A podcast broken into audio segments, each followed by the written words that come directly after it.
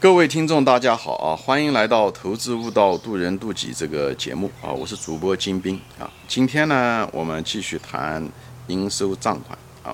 我们这次主要讲的是什么？讲一些账龄的分析啊。账就是账目的账，龄就是年龄的龄啊。分析，因，为为什么呢？这个应收账款，它这个对吧？它虽然签了你账，它签了多久了？签了一年了，还是两年了，还是三年，还是四年？虽然同样的数字。总的应收账款在会计上面很可能说，哦，这个企业总共有一个亿的应收账款，但是这个应收账款的年龄也很重要啊。如果是在这个这个一个亿是最近这三个月欠的，和欠了三年的，那这个回款的呆账的风险和可能都是不一样的啊。嗯，我在这里就岔开说一下啊，就是我们当很多情况下我们看这个财务报表的时候啊，很多人只是看这个数字，以后哦一看这个利润不好了。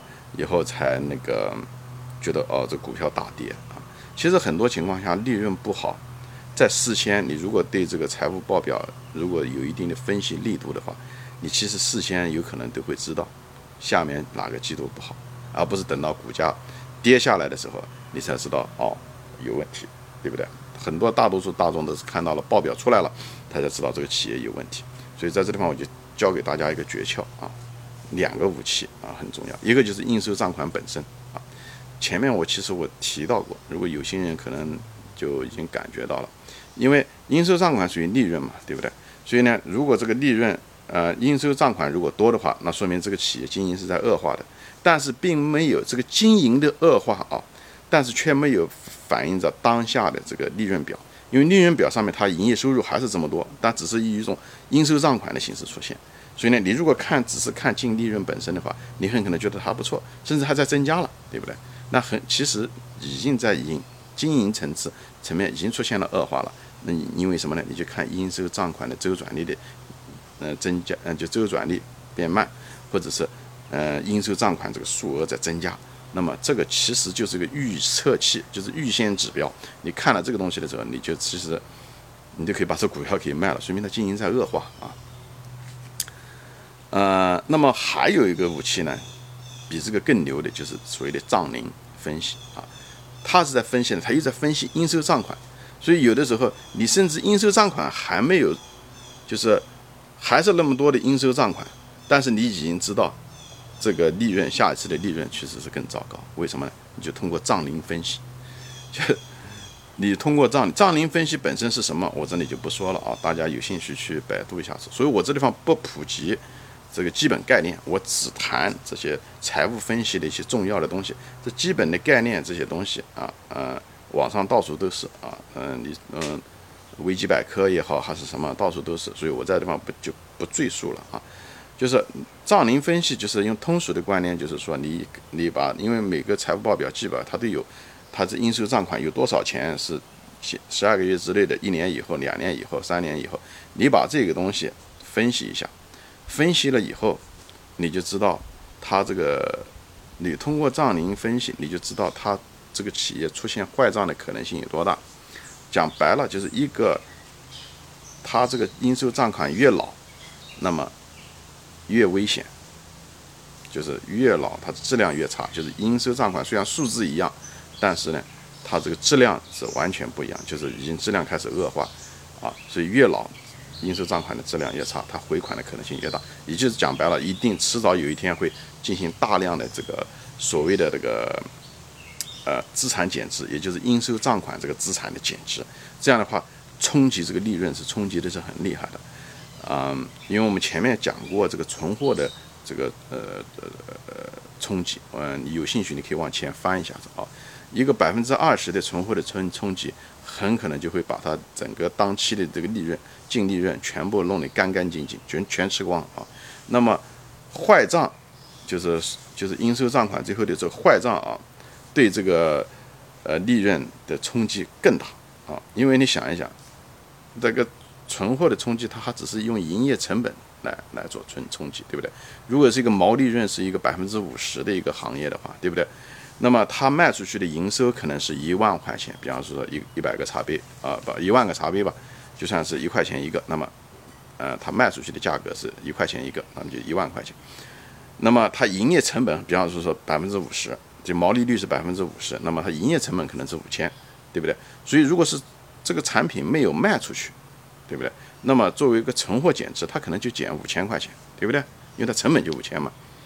但是如果你这个东西如果是卖卖出去了以后，作为应收就是一万块钱了，对不对？因为卖的货是一万块钱嘛，对不对？毛利率是百分之五十嘛。以后它账收不回了，那这时候你的亏损，你是是算在会计上是一万块钱，它就是它就是说了说白了，它是存货的两倍，所以这个对利润的冲击是非常非常大的，好吧？所以就在这里说一下的这个，呃，所谓的就是应收的减值要比存货的减值还厉害。存货减值本身就很严重了啊，因为大家一般很多企业毛就是净利润率也就是百分之十左右啊，有的时候甚至更低。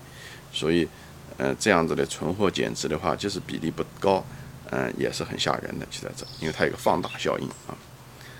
那么谈到了这个账龄分析，就不得不谈一个东西呢，就是所谓的叫做。